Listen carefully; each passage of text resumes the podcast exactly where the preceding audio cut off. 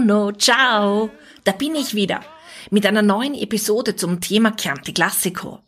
Schön, dass auch du wieder dabei bist, wenn es heißt Auf ein Glas Wein mit Nina in Chianti. Ich bin Nina und ich liebe Chianti Classico. Und auch heute will ich dich wieder mitnehmen in meine Chianti Classico Welt. Hast du das Gefühl, es hört sich heute ein wenig anders an als bei meinen ersten Episoden?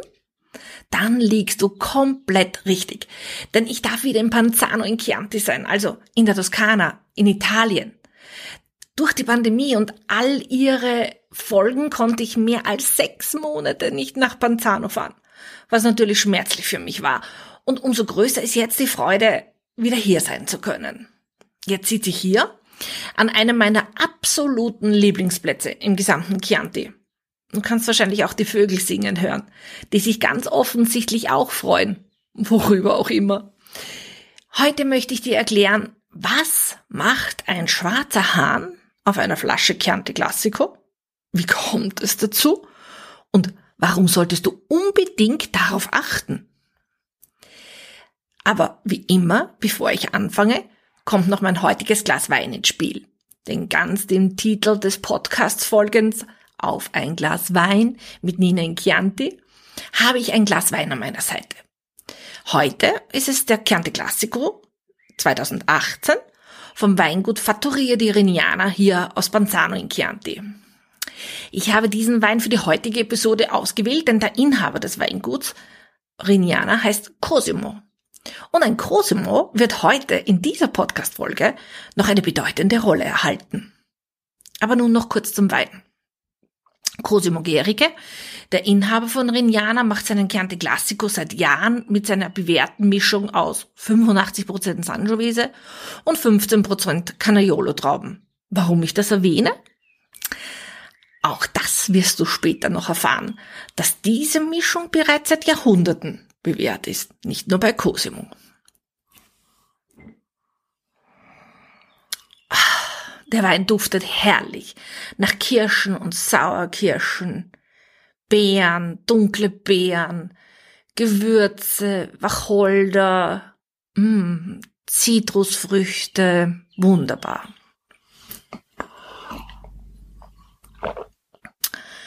Boah, beim Probieren zeigt er sich ebenso fruchtig und würzig wie in der Nase. Er ist sehr gut zu trinken. Man hat ziemlich viel Spaß dabei. Feine Tannine, feine Säure, alles, was es für einen guten und typischen Chianti Classico braucht. Chianti Classico ist ein Wein. Das haben wir ja schon besprochen. In den letzten Episoden zumindest. Und man kann sagen, dass diese Weinbauregion Chianti Classico ein Markenzeichen hat den Gallo Nero, den schwarzen Hahn. Dieses Symbol ist nicht ganz zufällig gewählt. Es stammt auch nicht von einem Grafiker und wurde von irgendwelchen Marketing-Experten festgesetzt.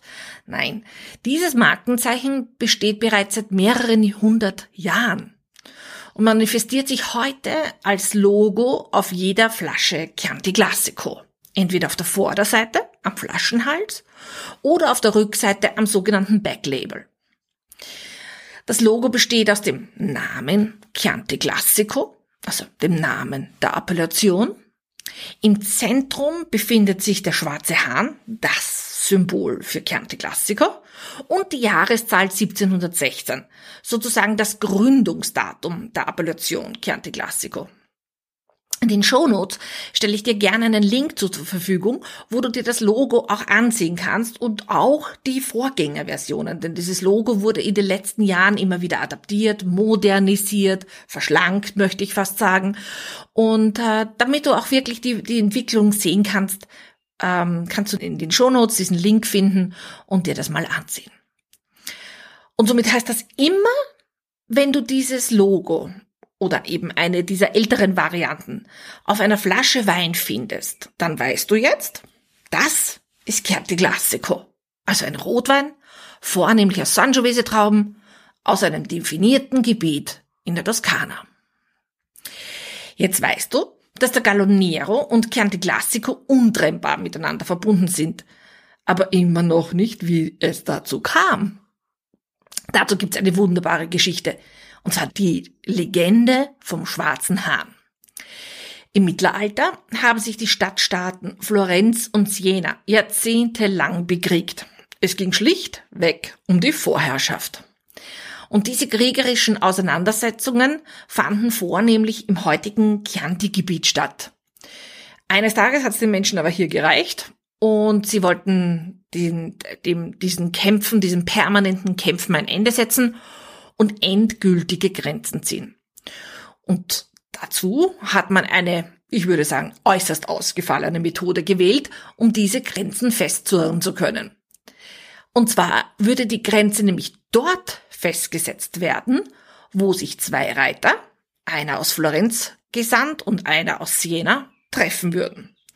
Die zwei Reiter sollten bei Sonnenaufgang und nach dem ersten Hahnenschrei losreiten. Gesagt, getan.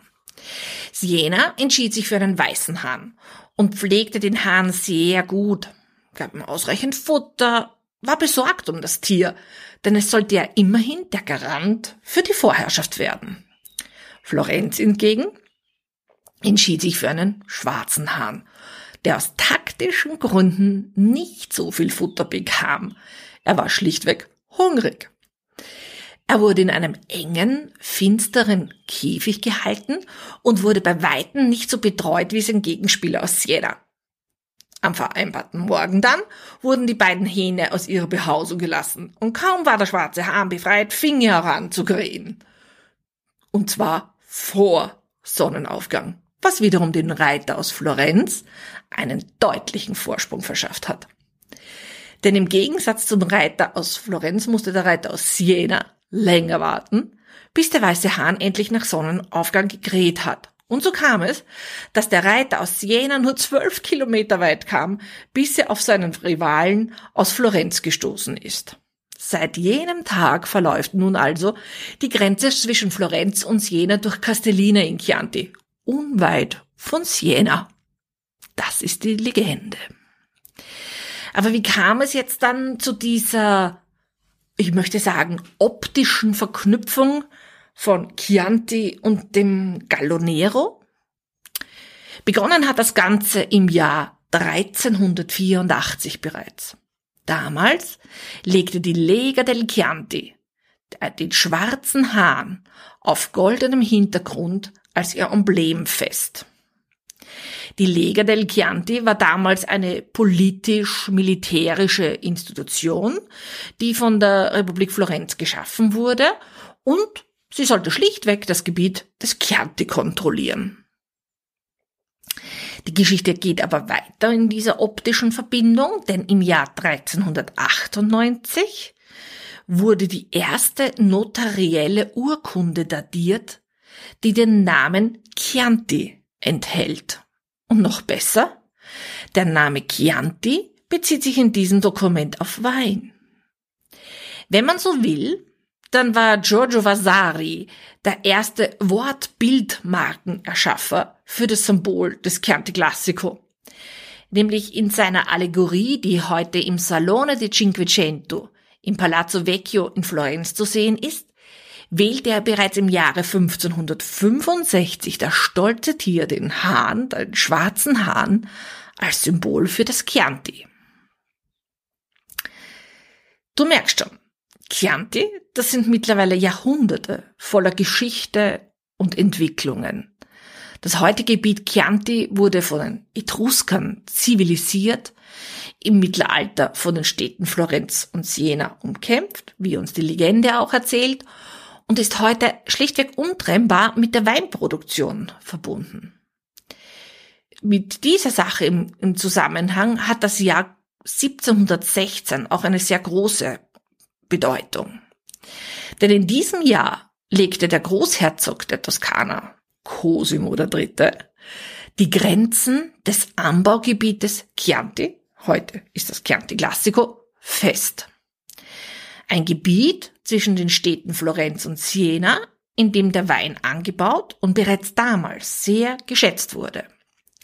Diese untrennbare Verbindung zwischen Wein und Herkunftsland wurde mit diesem Dekret von Cosimo III. im Jahre 1716 formalisiert.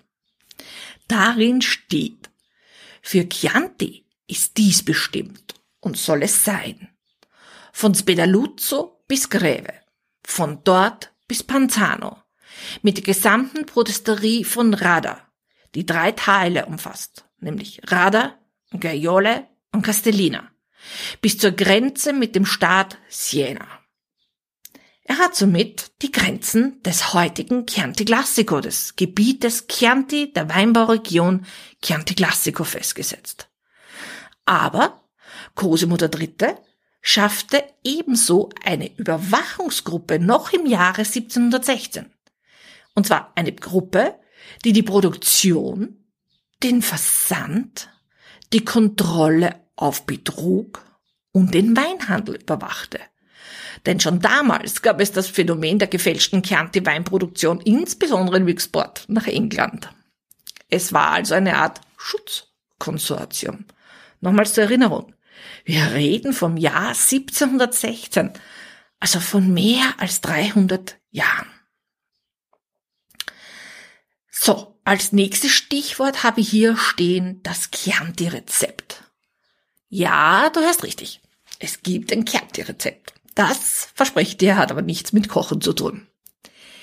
Denn Bettino Ricasoli, auch der Eiserne Baron genannt, ein Politiker, ein Mitglied der berühmten oder bekannten Familie Ricasoli, ich habe dir bereits kurz beim letzten Mal davon erzählt, erschuf im Jahr 1872 eine Art Anleitung für Chianti.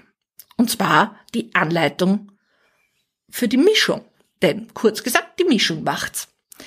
Bettino Ricasoli forschte schon damals viel um den berühmten Wein und kam zu folgendem Ergebnis. Dass der Wein Chianti vom Sangiovese seine Hauptdosis an Aroma, nach der ich besonders strebe, und eine gewisse kräftige Empfindung erhält. Von der Canaiolo-Traube die Süße, die die Härte der Qualität der ersteren abmildert, ohne ihr Aroma zu vermindern. Die Malvasia-Traube, die sogar für die Weine, die für die Reifung bestimmt sind, ausgeschlossen werden könnte, neigt dazu, das Produkt der ersten beiden Trauben zu verdünnen, erhöht den Geschmack und macht ihn leichter, leichter und geeigneter für den Gebrauch als täglichen Tafelwein. So entstand das erste Rezept, das damals bereits die Sangiovese als Hauptrebsorte festlegte. Mit anderen Worten, lange Zeit war es üblich, Chianti Classico oder Chianti, wie er damals noch hieß, aus hauptsächlich Sangiovese-Trauben, einem großen Schwung Canaiolo-Trauben und einem großen Schuss Weißwein dazu, um einfach den Wein leicht und trink, ja, trinkig zu machen, möchte ich sagen. Heute ist die Verwendung von Weißweintrauben, also zum Beispiel von Malvasia oder Trebbiano, verboten. Bis vor wenigen Jahren war das noch möglich. Denn du weißt ja bereits aus meinen vorhergehenden Episoden, Chianti Classico muss heute aus mindestens 80% Sangiovese-Trauben bestehen. Den Rest dürfen Trauben, äh, dürfen Trauben aus autochthonen oder internationalen Rebsorten sein. Das obliegt ganz dem Winzer, seinem Terroir und seiner Philosophie. Und natürlich darf es auch mehr Sangiovese sein, bis zu 100%, also reinsortig. Ich hoffe, du hast heute für dich Interessantes von mir erfahren. Ich denke, ich konnte aufzeigen, welche historische Bedeutung hinter Chianti Classico steckt. Und wahrscheinlich ist es genau diese Historie, die den Wein, die Menschen und die Landschaft zu so einer Einheit werden lassen. Und genau diese Einheit, diese Geschichte ist es, die mich so fasziniert und begeistert. Ich hoffe, ich konnte dich mitnehmen in meine Chianti Classico Welt, denn das ist meine Passion, mein Auftrag. So fühle ich es zumindest. Und so ganz nebenbei ist es noch ein hervorragender Wein. Apropos. Den Link zum heutigen Wein findest du selbstverständlich auch in den Shownotes. In meinem Online-Shop ninainchianti.com findest du viele Informationen zu diesem Wein von Cosimo Gerige und kannst diesen natürlich auch bestellen. Was mich natürlich freuen würde. Aber auch wenn du Fragen zum Thema Chianti Classico hast, dann kannst du mir diese gerne stellen. Ganz einfach über den Link in den Shownotes. Und wer weiß, vielleicht bist du schon bald Teil einer meiner neuen Episoden. So, das war's für heute. Bis zum nächsten Mal. Hoffentlich. Ich freue mich auf dich. Ciao, a presto.